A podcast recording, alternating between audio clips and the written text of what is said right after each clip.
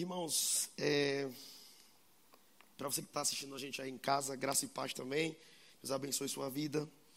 As nossas igrejas têm falado muito sobre o verdadeiro sentido da Páscoa, né? Tá, tá arrumadinho agora? Tá o negócio. Pode. Senta o dedo aí, meu irmão.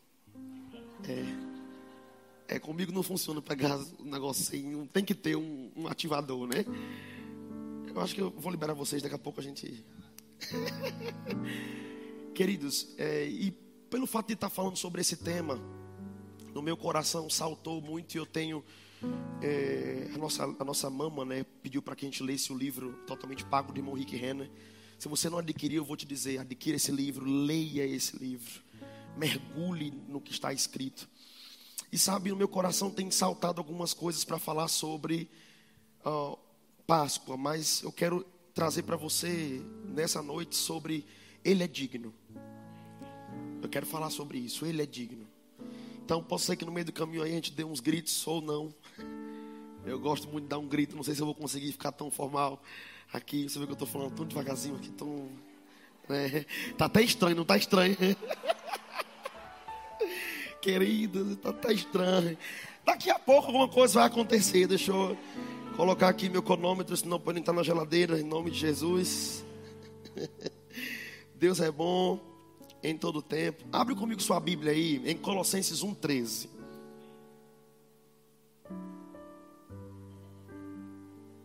Colossenses 1, 13. Eita, eu fico empolgado com a palavra. Sabe, irmãos, quando, quando eu comecei a ouvir a palavra da fé, uma das coisas que mexeu no meu coração é essa facilidade de repetir as mesmas coisas e ser segurança para nós. E sabe, você pode ser que eu fale algumas coisas que você já tenha ouvido, que você já ouviu alguma vez, mas isso é segurança para o seu coração. Sabe uma coisa que eu aprendi, eu sempre digo sobre isso, nunca ache que é enjoado ouvir algumas coisas que você tem costumado ouvir, porque quando se levantar o dia mal, você vai precisar usar algumas verdades que estão tá no seu coração aí, e vou dizer, só com o ato de repetir é que isso fica fincado no seu coração é que isso fica fixo. Então por isso que é muito importante ouvir as mesmas coisas. Em Colossenses 1:13 diz assim: Ele nos libertou ou ele nos tirou. Na versão pastoral brasileira diz assim: Deus Pai foi quem arrancou a gente do poder das trevas e nos transferiu rapidamente para o reino do seu filho amado. E eu gosto desse texto porque nós precisamos né, todos os dias ter essa consciência. E esse mês de abril é um mês pelo qual o sistema colocou e vem colocando na mente das pessoas que a Páscoa é tantas outras coisas, mas não é Jesus. E isso não é verdade, irmãos. E se você perceber, o sistema tem entrado em um nível, o mundo tem entrado em um nível que cada vez que passa tem se criado tantos outros artifícios para que possa esconder as realidades do que Cristo fez em uma época como essa. E sabe, nós sabemos que Páscoa é Cristo. Amém. E sabe, falar de Páscoa, falar de Cristo é uma época. Eu sei que nós falamos sobre isso várias vezes. Nós citamos, né, para você que fez o rema, ouviu muito sobre isso em matérias como justiça, doutrinas básicas da Bíblia, aliança de sangue, realidades da nova criação. Mas eu vou lhe dizer, meu irmão, esse mês é poderoso. Porque é um mês que a gente pode se focar no assunto da obra redentora de Cristo, do que ele fez na cruz, e sabe, o nosso coração precisa estar agarrado a isso. Sabe que às vezes, eu, ah, até mesmo já aconteceu comigo e acontece às vezes. Nós somos seres humanos, a gente vai levando uma vida tão no automático, tão no automático, tão no automático, tão no automático, que às vezes nós esquecemos o poder que se há na morte de cruz. Sabe, irmãos, eu sempre digo sobre isso: o sangue derramado da cruz não foi suco de uva, não. O suco de uva hoje é a simbologia que nós temos para o memorial disso. Mas foi sangue de verdade e foi derramado por causa de alguém. Esse alguém é você, esse alguém sou eu. Jesus fez isso de fato pensando em nós. E sabe, irmãos, como é maravilhoso no meu coração saber que eu estava perdido, saber que eu estava escravizado, saber que essa escravidão, esse império, eu estava lendo sobre isso e significa muito sobre escravidão mental, o lugar aonde sua mente está escravizada. Irmãos, e quando ele foi para a cruz, que ele nasceu de novo, ele morreu por todos os homens, mesmo a gente sendo pecador ainda. Mas quando a gente recebeu Jesus, foi rápido que aconteceu. Fomos transferidos para um novo reino, uma nova vida, um novo lugar, uma nova temporada. E sabe uma coisa que eu tenho pensado muito no meu coração? Abrir a boca e dizer para alguém que você nasceu de novo é muito fácil. Você precisa viver essa nova vida. Você precisa praticar, você precisa andar, considerar que você está até aqui na terra. Você até tem que levantar para trabalhar, você até tem uma casa, você até tem um carro, você até tem uma vida toda aqui. Mas sabe, enquanto você vive aqui, você tem que se lembrar: eu estou aqui, mas eu também estou lá. Eu estou aqui, mas eu estou assentado juntamente com Ele nas regiões celestiais. Eu tenho um nome, eu tenho um dono, eu tenho um pai. Eu não estou sozinho, não estou desamparado. Tem alguém que cuida de mim. Ele deu o filho dele por causa de mim. Hoje eu também faço parte dessa família. Quando eu me lembro disso, eu, eu, eu penso, meu Deus, verdade. Eu fui conversar com alguém recente, falei assim: o tema da nossa igreja é esse mês, você vai gostar. Vai falar de Páscoa. Ela fez pastor, então vai ter um coelhinho no púlpito. Eu falei, não acredito, não. Vontade de dar uma paulada na cabeça, assim, tum, se arrepende agora. Mas eu entendi que era um bebê espiritual. E sabe, irmãos, se a gente, quando eu falo a gente, estou falando no seu pessoal, não é somente no culto aqui quando você ouvir, mas se você no seu dia a dia não fazer claro para as pessoas de que Páscoa é Cristo, de que isso, isso tem que estar vivo, sabe, no nosso coração, não só vivo, de, a gente tem esse costume, né? Muitas pessoas aproveitam o feriado para sentar em família e a gente vai comer, né? Quem é soteropolitano, a comida baiana, xalamanai, couve é, um bacalhau, né? Não, meu irmão, oh, lá, lá, lá. É. Se não gostar, mande para mim que eu recebo um vatapá, um caruru, um feijão fradinho, né? Um peixe de muqueca, muqueca de camarão, muqueca de siri, muqueca de lagosta.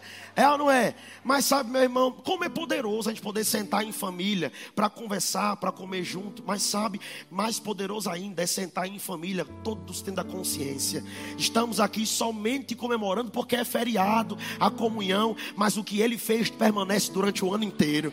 A morte de cruz, ela não deve ser apenas comemorada um dia dia específico, todo dia é dia para se lembrar. Ei, eu não estou sozinho, porque eu vou chorar, porque eu vou ficar triste, porque alguém morreu para me dar alegria. Por que é que eu vou estar sendo pressionado? Alguém morreu por mim para me levar para um novo lugar, e nesse novo lugar tem paz, tem segurança, tem proteção.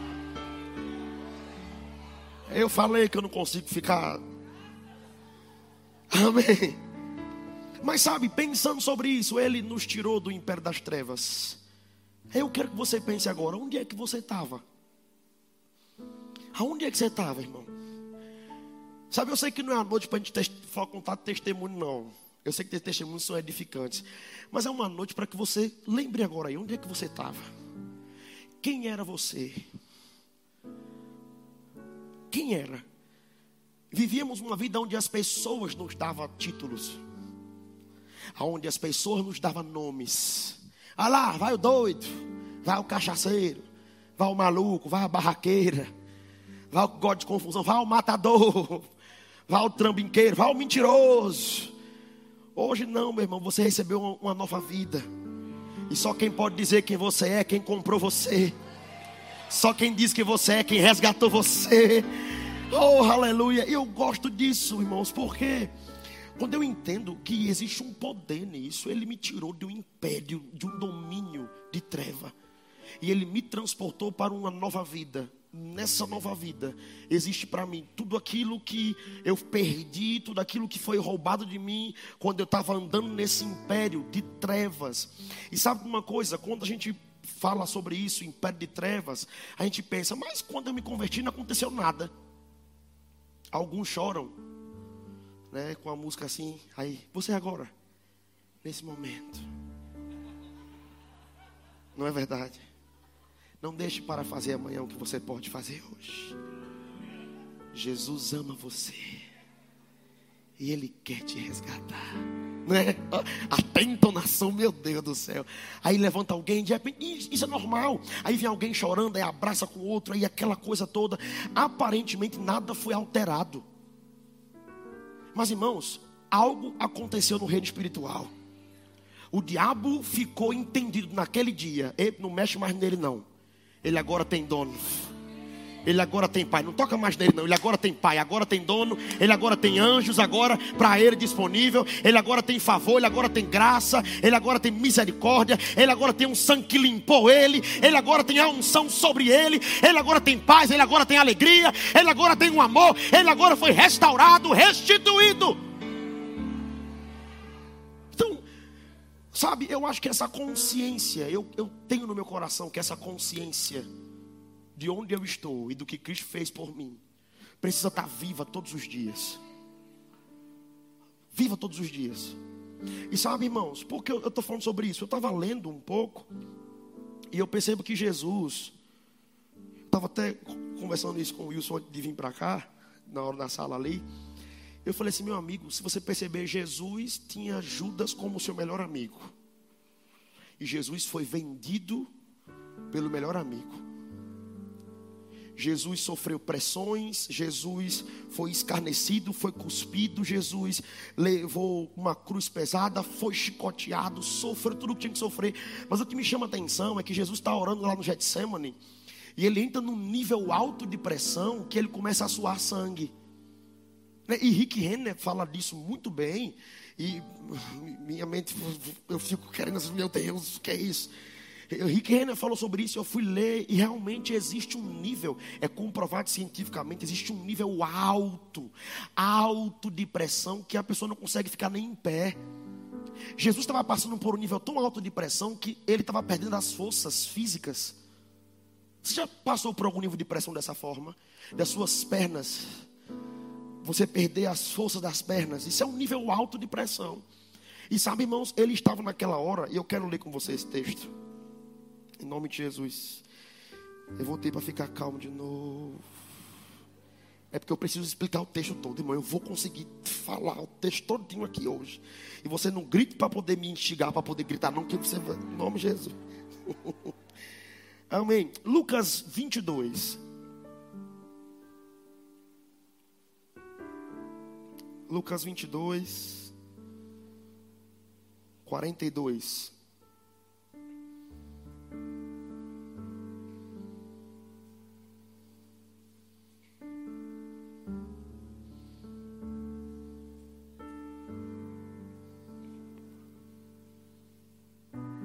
Você achou?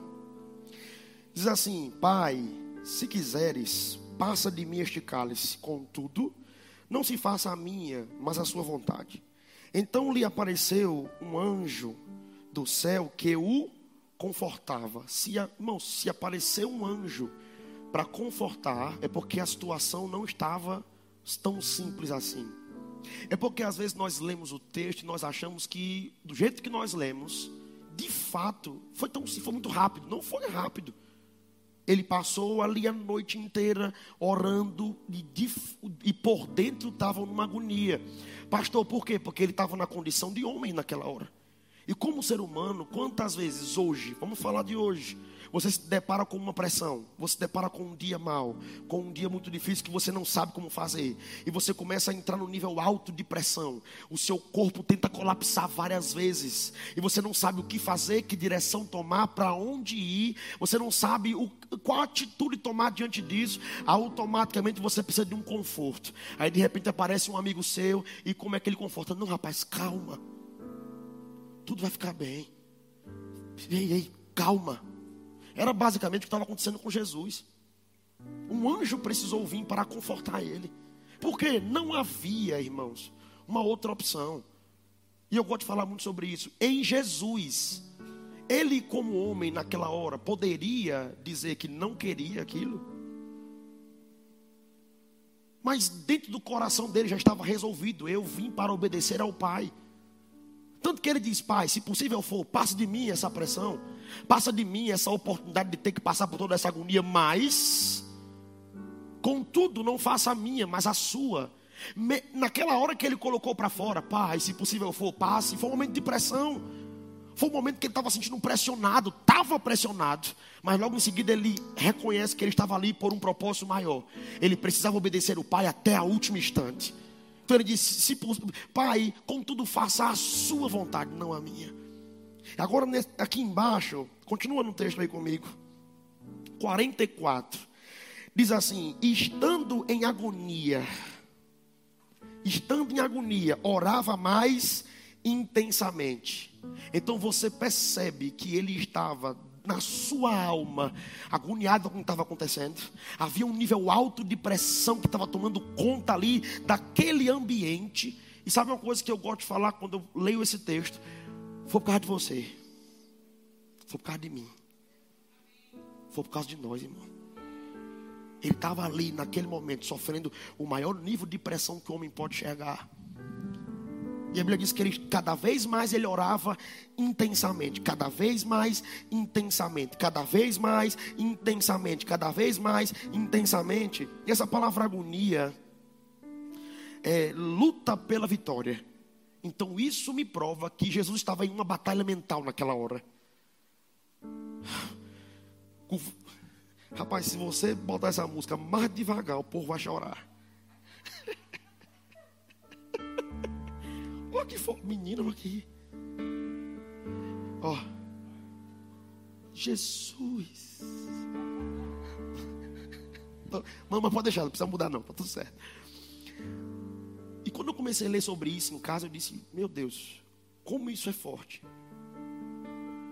Por que eu estou falando sobre isso? Porque às vezes nós entramos em, em, em, momentos de crises por causa de pressão, que a gente começa a pensar que só a gente está sofrendo que só a gente. Não, aí bate a crise de pelanca. Não, vai acabar tudo, não. Eu quero que você entenda que o seu Jesus o que salvou você lá na cruz, antes de ir para a cruz, ele estava passando um momento de combate na sua própria mente, porque a palavra agonia é luta pela vitória. Então ele estava ali o tempo inteiro. Eu não vou ceder, eu não vou ceder, eu não vou. É tanto que o texto diz o seguinte: ele estava na agonia e orando intensamente. Então cada vez que vinha a pressão para que ele desistisse daquele momento, ele dobrava o nível da sua oração, ele dobrava o nível da oração, ele aumentava a frequência da oração. O que, que eu estou querendo dizer para você? Olhe isso como exemplo, Ele é o autor da sua fé. Cada vez que a pressão vir, dobra o nível da sua oração, aumenta a frequência da oração, irmão. Cada vez que ele estava pressionado, mais ele aumentava o nível, mais frequentemente. Porque existem, irmãos, e sabe uma coisa? Não se cobre tanto, sabe? Não tente ser um super-herói. Deus não lhe chamou para ser nenhum Capitão América. Não, porque. Não, pode vir, pode vir. Pode vir a luta. Vai ter dias que a vontade não vai ser de se levantar para confessar nada. Vai ter dias que a vontade vai ser é, ficar deitado e quando botar o louvor desliga. Mas eu vou lhe dizer, graças a Deus que você tenha consciência do que Cristo fez por você, que isso lhe anima para se levantar. Você pode até enfrentar um dia difícil, de pressão. Mas entenda, você não precisa ficar agarrado nisso. O que faz muitas pessoas não avançarem na sua vida é porque elas querem levar a vida no evangelho no automático. Ela quer levar a vida no evangelho no automático, achando que o que me faz ser cada vez mais crente é a minha ida ao culto.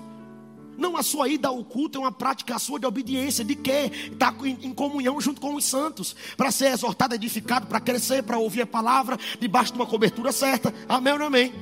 Mas entenda o seguinte: é o que você ouve aqui, que você coloca na sua mentalidade, irmãos.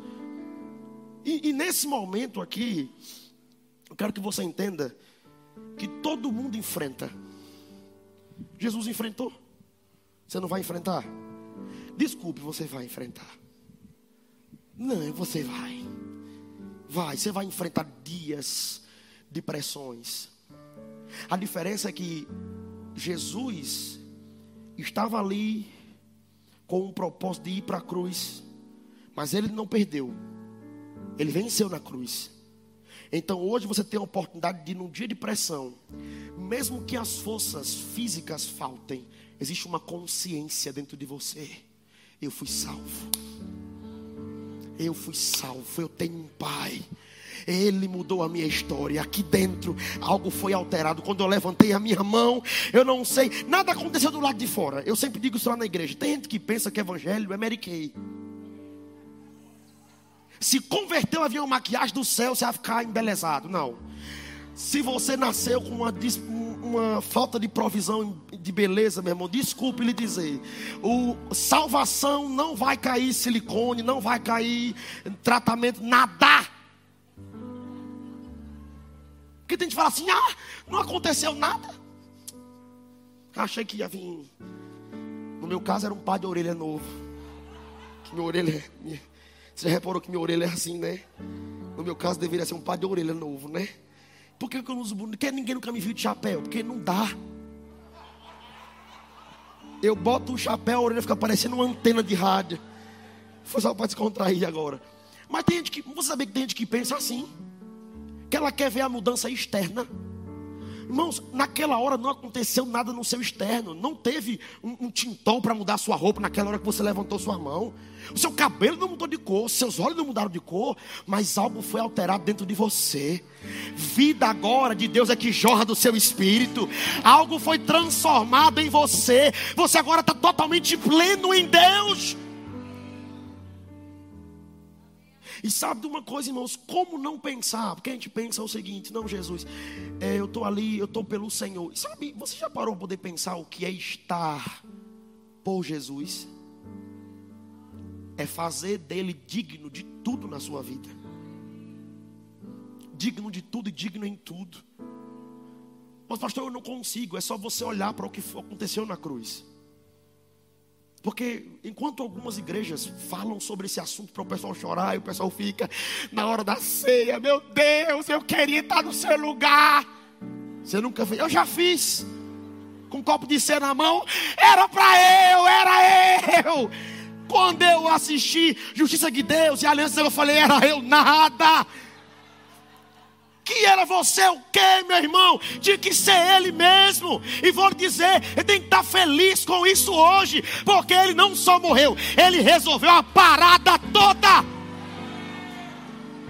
Tudo ele resolveu, ele pagou o preço do pecado, ele limpou seu nome, ele cancelou a dívida, ele curou você, ele deu autoridade e ainda colocou em vergonha principados e potestades. Ou seja, toda vez que o diabo lhe olha hoje, ele sabe que você não é alguém mais comum. Não, ali não é mais alguém comum. Não, chega perto, não, não. Sai de perto, porque ele sabe quem ele é. Ele sabe que aconteceu alguma coisa com ele. Amém ou não amém, meu irmão? Está sendo abençoado. Eu vou correr para terminar. Hebreus 12. Hebreus 12, 2.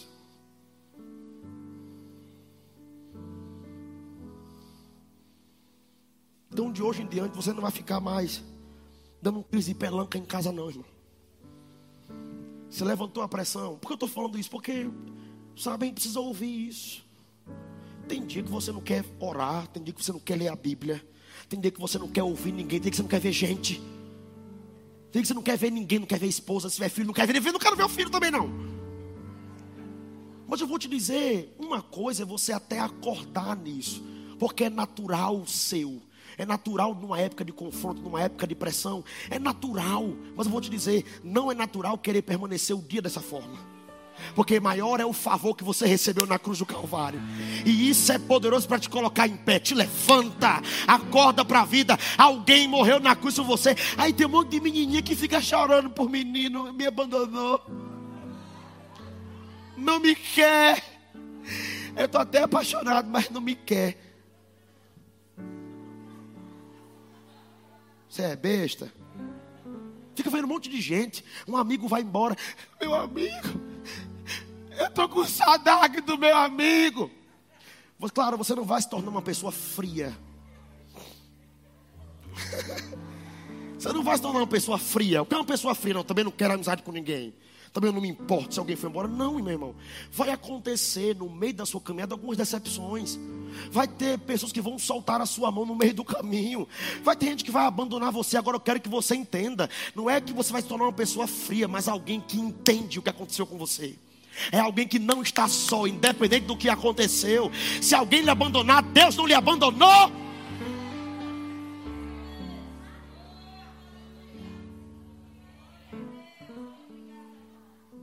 Sabe uma coisa? Quando eu casei, quando eu peguei ele em casamento, foi engraçado que eu falei para ele assim: olha, eu estou lhe pedindo em casamento porque eu estou casado com o Senhor primeiro.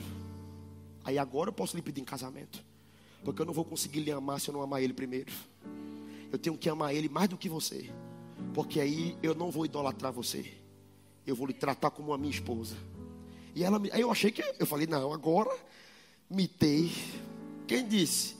Ela disse, quando eu lhe conheci, que você me pediu namoro, eu disse, Senhor, se ele for alguém que vai me colocar acima do Senhor, afasta ele perto de mim. Eu falei, você ora assim, orei. E eu só vou, eu, eu aceito casar com você. Porque você me colocou no meu lugar e Deus no lugar de prioridade. Mas, irmãos, colocar Deus no lugar de prioridade não é falar para as pessoas, ah, Deus é a minha prioridade, é ter a consciência de que Deus é o primeiro. Não existe a palavra prioridade, existe a palavra prioridade. E a sua prioridade tem que ser o seu Senhor. A sua mente governada, e quando eu falo governada, é administrada por essa verdade, meu irmão. Eu não ando por aí sem propósito. Ele me deu uma vida e ele agora trilhou um caminho para mim. Eu estou andando porque eu tenho um propósito. Eu vivo hoje para cumprir um propósito que ele designou para minha vida. Eu não ando por aí adoecendo o tempo inteiro. Deu um espirro, está doente, tossiu, está doente, tropeçou o pé, tem que arrancar o pé porque é a doença. Não! É porque aqui não tem não, mas você já viu aqueles velho que briga porque quem toma mais remédio? Você não conhece não? Eu tenho três tias, as três ficam brigando. Eu, eu vou lá ver elas rápido, porque elas brigam para ver quem toma mais remédio. E as três é crente, a minha avó e minhas duas tias. E elas começam a brigar, não, porque eu tenho uma dor aqui na artrite. Ela, minha filha, você não sabe de nada. Dor quem está sentindo é eu. A outra, que nada, eu fiz cirurgia do glaucoma no mês passado. Eu tomo três remédios. Cala a boca. E começa as três a brigar e de repente fica de mal, tudo crente. Aí chega na ceia, vem ceia. Oh, me perdoe. Mas irmãos, isso é alguém que não apegou a consciência o poder do que foi feito na cruz do Calvário. Na hora que ele estava lá morto, que ele disse: Agora está consumado, está feito. O diabo entendeu: Não posso mais mandar em ninguém, não posso mais segurar. Quem se, quem, quem se converter a ele, eu não posso mais segurar, eu não posso mais dominar nada. Ele fez o que tinha que ser feito, ele acabou com o meu trabalho. Quando eu me lembro disso, eu digo: Diabo, você está frito. Você pode me colocar a pressão hoje, mas a pressão não fica. Porque ele morreu por mim, eu considero isso. Para concluir, Hebreus 12. Entende assim, já calma, gente. Eu só estou dando aqui. É em mim. Eu estou falando comigo agora. Para concluir, calma. Hebreus 12, 2 diz assim: Olhando firmemente para o autor e consumador da fé. Agora, olha o que é interessante. Peraí, vamos ler 1. Que diz assim: Portanto, também nós visto que temos a nos rodear uma tão grande nuvem de testemunhas, que não são os seus vizinhos, não são os seus parentes. Essa nuvem de testemunhas são homens de Deus que viveram uma vida na fé, que são exemplo para nós. Amém. Se você está procurando aí fora um exemplo para se inspirar, vai, abra sua Bíblia. Se você quer um exemplo de alguém que foi curado, vai para a sua Bíblia. Quer um exemplo de alguém que teve uma vida poderosa, vai para a sua Bíblia. Quer ter um exemplo de alguém que enriqueceu de sobremaneira, vai para a sua Bíblia. Quer ter um exemplo de alguém que teve um casamento poderoso, vai para a sua Bíblia. É, o que, é isso que o texto está querendo dizer. O que você precisa de exemplo está aqui. Existe uma nuvem de testemunhas, de gente que testemunhou que Deus cumpre aquilo que ele diz, que a palavra funciona. Então, olhe para isso. Agora, olha que interessante aqui. Ah, portanto, desembarace-nos, ou desembaracemos de todo o peso do pecado que tenazmente nos assedia. Corramos com perseverança a carreira que nos está proposta. Aqui não está falando de alguém que está andando no pecado é alguém que precisa ter cuidado para não ficar embaraçado com os assédios do pecado. Eu não vou fazer aqui imitar o que é assediar, porque eu não sei. Porque uma vez eu fiz na minha igreja, coloquei o dedo na boca e fez, não, não, isso não é assediar, não. Mas eu fui ler sobre isso, o que é um assédio. Um exemplo, numa festa, quem já foi do mundão? Pode me dizer. Tá lá, né? No pagodão, a menina. Aí chega, aí chega um gavião do Satanás, né? Por detrás. É ou não é? Isso é um assédio. Só que o assédio não começa aí. O assédio começa quando se há insistência. A menina diz assim: não, não quer nada. Aí ele finge que foi ali. É um gavião mesmo, né? Volta. Sim. E aí, morena, não sei o quê. E isso vai levando até o fim da festa. Ou a menina precisa gritar, hoje as mulheres estão viradas. Pá! Acabou. Ou ela vai acabar cedendo. Então o assédio é uma, uma pressão tão de perto a ponto de fazer você ceder por vontade própria. Agora o que o texto diz aqui, se você está procurando exemplo, olhe para a palavra, porque existe uma nuvem de testemunhas. Amém. E isso é suficiente para que você se desembarace do pecado que tão de perto lhe assedia. Pecado, pecado, pecado, pecado. Mas o que eu acho interessante aqui é que diz assim: e corra com perseverança. Ou seja, corra sem olhar para trás, corra sem pensar em desistir. Corra com perseverança para a carreira que nos está proposta, olhando firmemente. Esse firmemente aqui é a palavra aforal, que quer dizer tirar olho, os olhos de outras coisas e fixá-lo somente em uma coisa. Então, ah, olhando firmemente, ou seja, tire os olhos de outras coisas. Tire a sua atenção de outras coisas e deixa os seus olhos fixos somente nele, somente no que ele fez. Sabe por quê, irmãos? Às vezes as pessoas procuram tanta solução para a sua vida, só que o que foi feito na cruz já é a solução.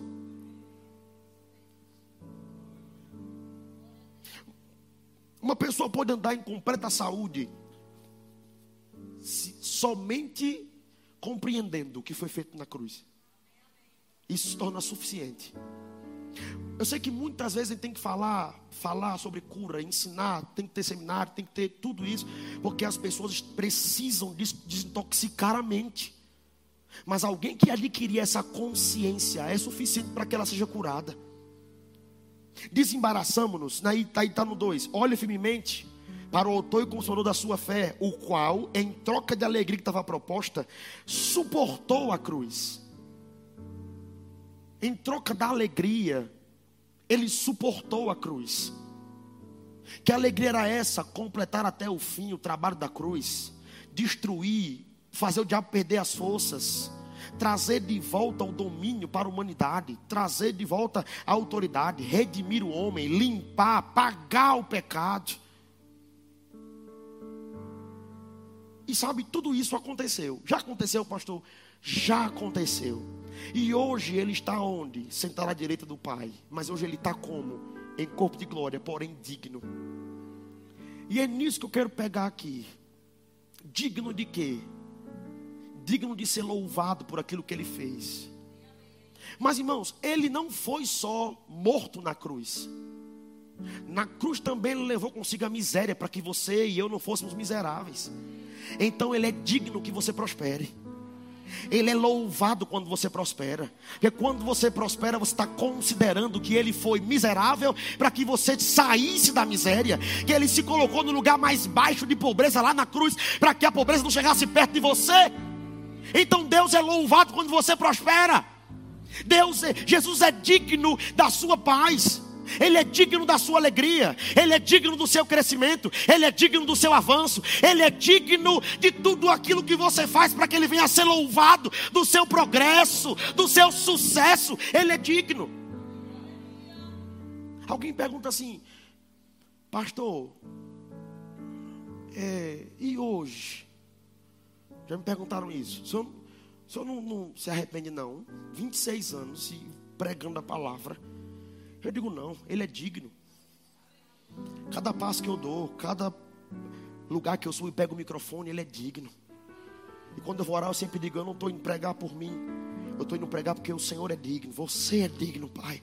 De que as pessoas ouçam a Sua palavra e recebam a palavra. Sejam edificadas e que elas cresçam. O Senhor é digno. Por quê? Eu quero que você entenda isso. Ele suportou o pior. mas sou para te promover para o melhor. Irmãos, e o melhor está atrelado a tudo. Aí tem crente que gosta de sofrer. Porque ele, ele quer ter na, na, na carteira dele de sofrimento história para contar. Quem me vê cantando pensa que todo tempo foi só alegria. Você não conhece essa música não? Ah, meu irmão, graças a Deus. Você acha que minha vida foi sempre assim? Eu sofri ah, para chegar até aqui. Ah, você não entende o processo. Mas, meu irmão, você pode viver hoje uma vida sem sofrer. Você não tem que sofrer para ter bagagem de crescimento, não. Porque crescimento não se dá pelo. Claro, claro que mestres que vieram antes de nós sofreram porque estavam desbravando. Para que a gente pudesse estar hoje andando nessa estrada que eles construíram. Mas eu vou lhe dizer: hoje você não precisa sofrer. E quando eu falo sofrer, eu não estou falando do sofrer deles, que muitas vezes é o sofrimento real por amor ao Evangelho, que é ser perseguido, que é saudade da sua família por estar em outro local. Eu estou falando do sofrer na carne, pelejando numa doença e não cura, e vai para tudo que é médico e não dá jeito. Não, aí é normal, eu vou passar por esse processo porque é para Deus ser glorificado. Essa dor na minha, na minha carne, essa dor na lombar, essa dor de coluna, essa cegueira, é, é para Deus ser glorificado. Meu irmão, mas entenda o seguinte: experiência com Deus não se dá pelo sofrimento, se dá por revelação. Quanto mais compreende, mais experimenta. Quanto mais compreende, mais experimenta. Quanto mais compreende, mais experimenta. Quanto mais compreende, mais experimenta, mais amadurece, mais testemunha. Quanto mais compreende, mais experimenta. Então não tem a ver com sofrimento. Desde que tem crente que fala, não, porque eu tenho que sofrer na pobreza, eu tenho que passar, eu tenho que passar fome, para quê? Porque um dia, quando eu for pregador, eu vou dizer, ah, eu passei, vocês não sabem, eu passei fome. Mas isso não é a vontade de Deus. Você pode ser alguém muito próspero e não faltar na sua casa, e ter todo dia dispensa cheia lá, e ser alguém cheio do Espírito Santo também, com bagagem de palavra para pregar e edificar outras pessoas. O que, é que eu estou querendo dizer com isso? Assuma essa consciência de que Ele é digno hoje dos meus passos, Ele é digno de todo o meu trabalho para Ele, Ele é digno da minha vida, Ele é digno do, do meu serviço na igreja. Eu faço porque Ele é digno. Ele está recebendo isso. Eu me gasto no trabalho com o Senhor. Quando eu falo esse gastar, é dar os seus dias mesmo a Ele, porque Ele é digno. Diga assim: Ele é digno. Aleluia. Você foi abençoado. Deus falou com você. Tem uma, tem uma canção que eu gosto muito. Tem um, dois minutinhos. Eu sei que você foi muito abençoado hoje. Por que eu estou falando isso? Deixe a sua mente com essa consciência. Porque eu percebo que em muitos lugares, muitos crentes estão cansados. Porque tem confessado muita coisa há tanto tempo, tem declarado muitas palavras há tanto tempo. Só que muitas das vezes o que você precisa é apenas deixar aceso na, na sua mente a consciência. Eu fui comprado, eu estou livre, eu sou liberto, eu fui transformado. Ele me limpou, eu tive um banho de sangue, eu estou completamente lavado. Amém. Glória a Deus. Tem uma música que diz assim: Tu és digno de tudo. Alguém pode, alguém pode vir cantar essa música? Eu vou agradecer. Sabe, sabe? Pois tudo vem de ti. Tua é a glória. Ei, levante sua mão, diga isso para ele. Tu és digno de tudo. Tu és digno de tudo. Pois tudo vem de ti e tudo é para ti. Tua é a glória. Eu queria que você levantasse suas mãos agora aí no seu lugar. E na hora que a gente for cantar essa canção de novo, eu queria que você cantasse como alguém que é muito grato pelo que aconteceu. Alguém que é muito grato por cada gota de sangue que foi derramada da cruz. Alguém que é muito grato por ter sido comprado. Eu quero que você lembre aonde é que você estava antes. Mas não é para lembrar, para voltar atrás, não. É para lembrar como alguém que é feliz, porque não está mais lá. O passado não lhe pertence mais. Você não está mais no seu passado. Isso acabou, isso acabou. Você é alguém hoje totalmente novo. Totalmente novo, totalmente novo. Levanta suas mãos. Vamos, diz palavra de amor a Ele. Agradece, seja grato, seja grato.